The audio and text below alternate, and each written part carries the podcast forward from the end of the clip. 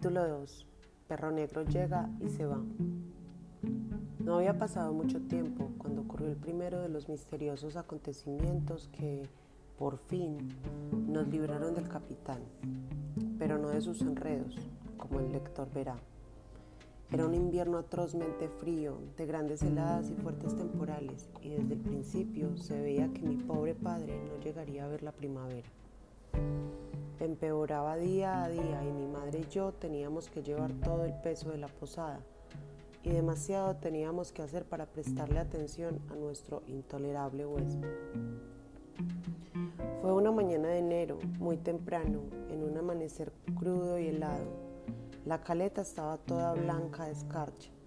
La leve ondulación del agua lamía suavemente las piedras de la playa y el sol, aún muy bajo, tan solo iluminaba las cimas de los cerros y resplandecía ya en la lejanía del mar.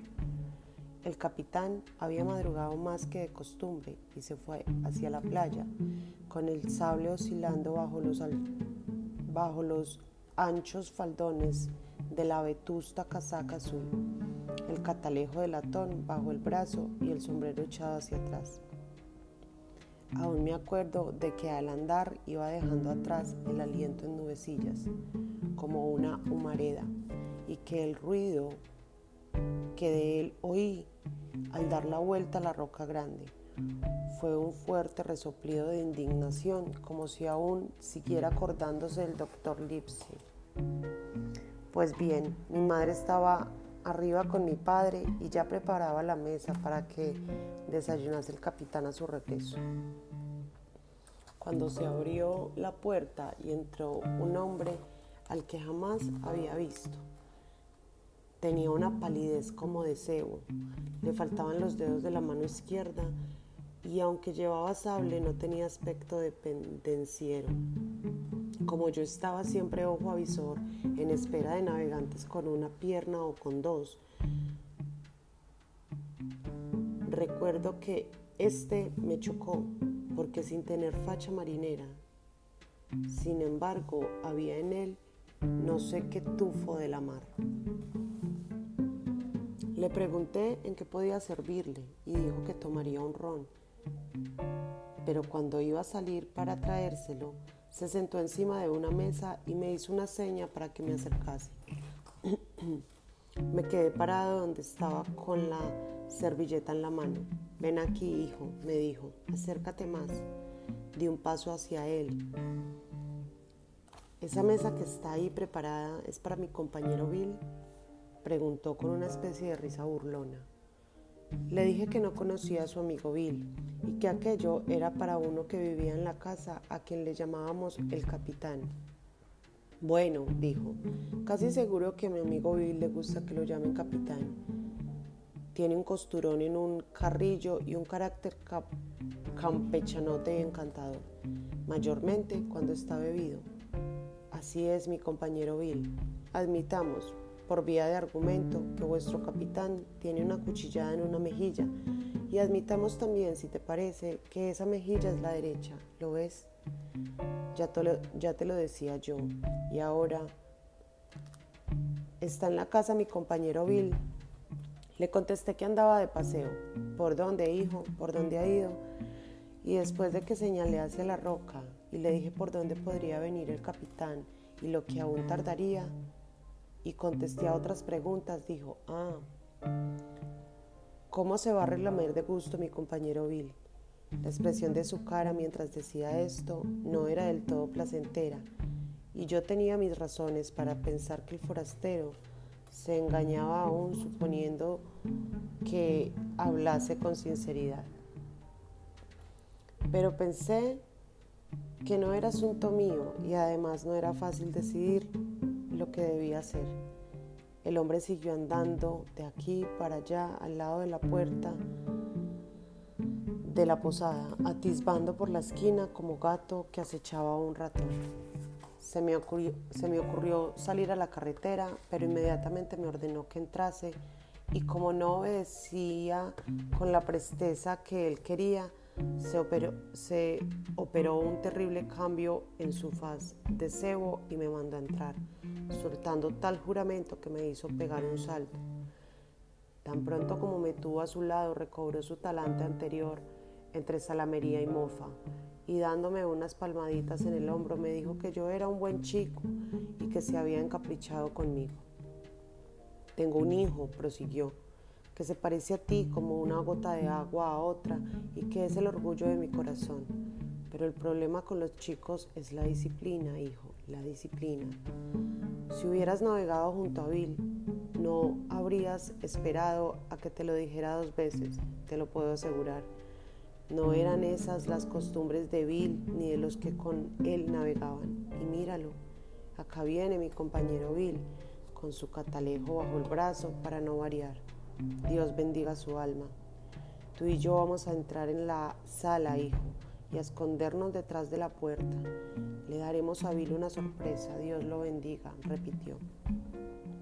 Y diciendo esto, entró conmigo en la sala y me puso tras él en un rincón, de modo que ambos quedáramos ocultos por la hoja de la puerta. Estaba yo, como podréis suponer, inquieto y alarmado, y contribuía a aumentar mi miedo, ver que el desconocido no lo, no lo tenía menor. Soltó la empuñadura del sable y aflojó la hoja en la vaina. Y en todo el rato que estuvimos esperando no dejó de tragar saliva, como si estuviera, según suele decirse, un nudo en la garganta. Por fin entró el capitán, cerró de golpe la puerta y sin mirar a ninguna parte se encaminó derecho, cruzando la habitación a grandes zancadas, a donde le esperaba su desayuno. Bill, dijo el forastero, tratando de dar a su voz, según me pareció, un tono firme y atrevido. Giró el capitán sobre los talones y se nos quedó mirando. Todo el color había desaparecido de su cara y hasta la nariz parecía azulada. Tenía el aspecto de que, del que ve a un aparecido, al demonio mismo o a algo peor si fuera posible. Palabra que me dio lástima verlo así, tan envejecido y alterado en un instante. Vamos, Bill, no dirás que no me, que no me conoces. ¿No te acuerdas de un amigo compañero de tripulación? dijo el forastero. El capitán permaneció boquiabierto y al fin exclamó, perro negro. ¿Y, ¿Y quién iba a ser? dijo el otro, sintiéndose más tranquilo. El mismo perro negro de siempre, que ha venido a ver a su antiguo camarada Billy a la posada del almirante Benbow. Ay, Bill, Bill. Ha llovido mucho desde que perdí estas dos garras, dijo levantando la mano mutilada. Está bien, dijo el capitán. Me habéis atrapado al fin y acá estoy. Bueno, ahora suelta lo que tengas que decir. ¿De qué se trata? El mismo Bill de siempre, contestó Perro Negro. Tienes mucha razón, Bill. Este buen chico que está aquí, con quien tanto me he encariñado, va a traerme un vaso de ron y vamos a sentarnos, si te parece bien, y a hablar francamente como, como antiguos compañeros que somos. Cuando regresé con el ron, estaban ya sentados a la mesa donde iba a desayunar el capitán, uno a cada lado.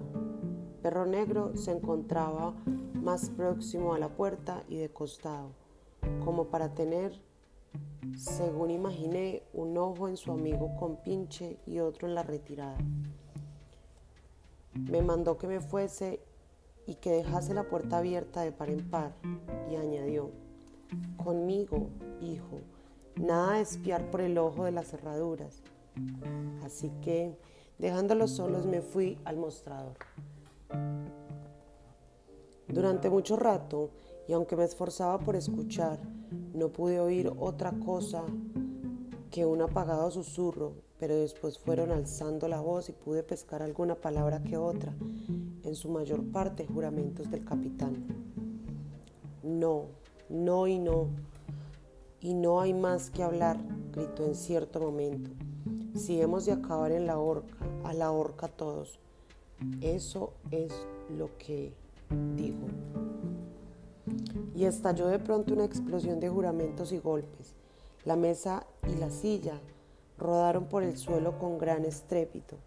Se oyó el chocar de aceros y en un instante después vi cómo salía corriendo Perro Negro y tras él el capitán, ambos con los sables desnudos y el primero con una herida en el hombro de la que manaba abundante sangre. En la puerta misma, el capitán descargó sobre el fugitivo un último fiero tajo de que seguro le hubiera hendido la cabeza hasta la barbilla de no tropezar con la enseña del almirante Benbow. Todavía hoy puede verse la muesca en la parte inferior del marco. Aquel golpe fue el último de la pelea.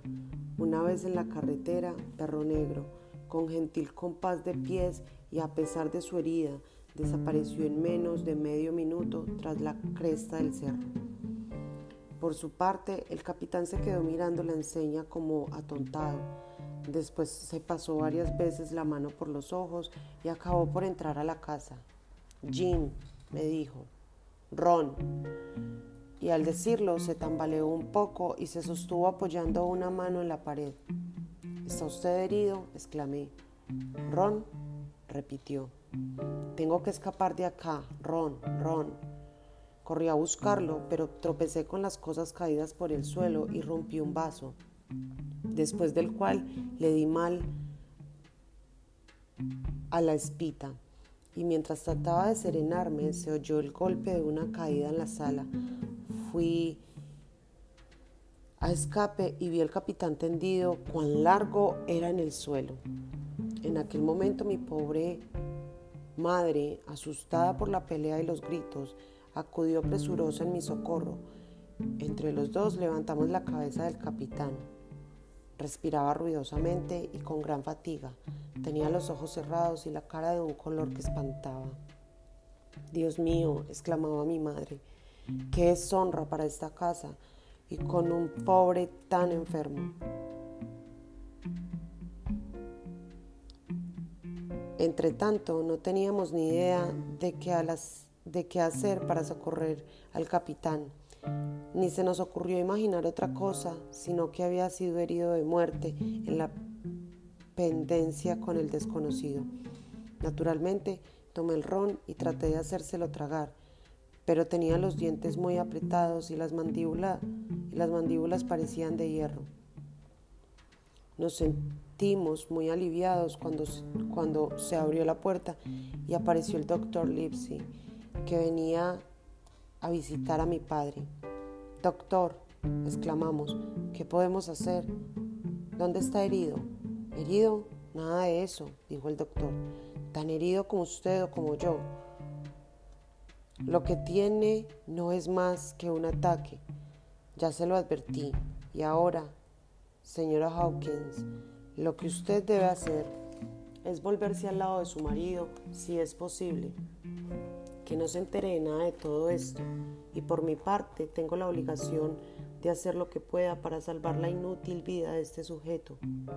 Y tú, Jim, tráeme una jofaina. Cuando volví con la jofaina, el doctor ya le había desgarrado la manga al capitán, dejando al descubierto un gran brazo nervudo. Estaba tatuado en varios sitios, Aquí está la suerte, buen viento, capricho de Billy Bones. Estaban grabados, con el, estaban grabados en el antebrazo con gran nitidez y claridad, y más arriba, junto al hombro, el dibujo de una horca con un hombre colgado, hecho, a mi entender, con gran destreza. Profético, dijo el doctor, poniendo un dedo sobre este último dibujo. Y ahora vamos a ver de qué color tiene la sangre, señor Billy Bones, si es que ese es su verdadero nombre. ¿Te asusta la sangre, Jim?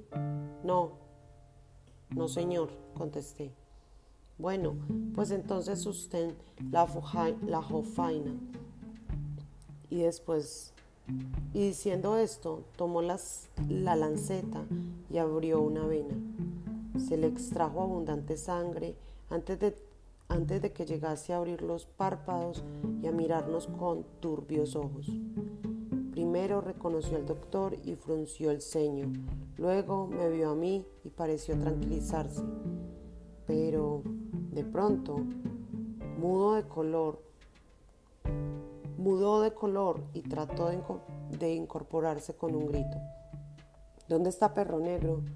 Aquí no hay ningún perro negro, dijo el doctor, a no ser de que él, de que él lleva a usted dentro del pellejo. Ha seguido bebiendo ron y él le ha dado un ataque, como ya se lo predije. Y en este instante acabó muy contra mi gusto, de sacarle por las orejas de la sepultura. Y ahora, señor Bones, yo no me llamo así, interrumpió. Me tiene sin cuidado, contestó el, el doctor. Ese es el nombre de un bucanero que yo conozco y lo llamó usted así por abreviar. Lo que tengo que decirle es que un vaso de ron no lo va a matar, pero si bebe uno, beberá después otro y luego otro. Y ha puesto la peluca a que si no lo deja de una vez se va a morir. ¿Lo entiende?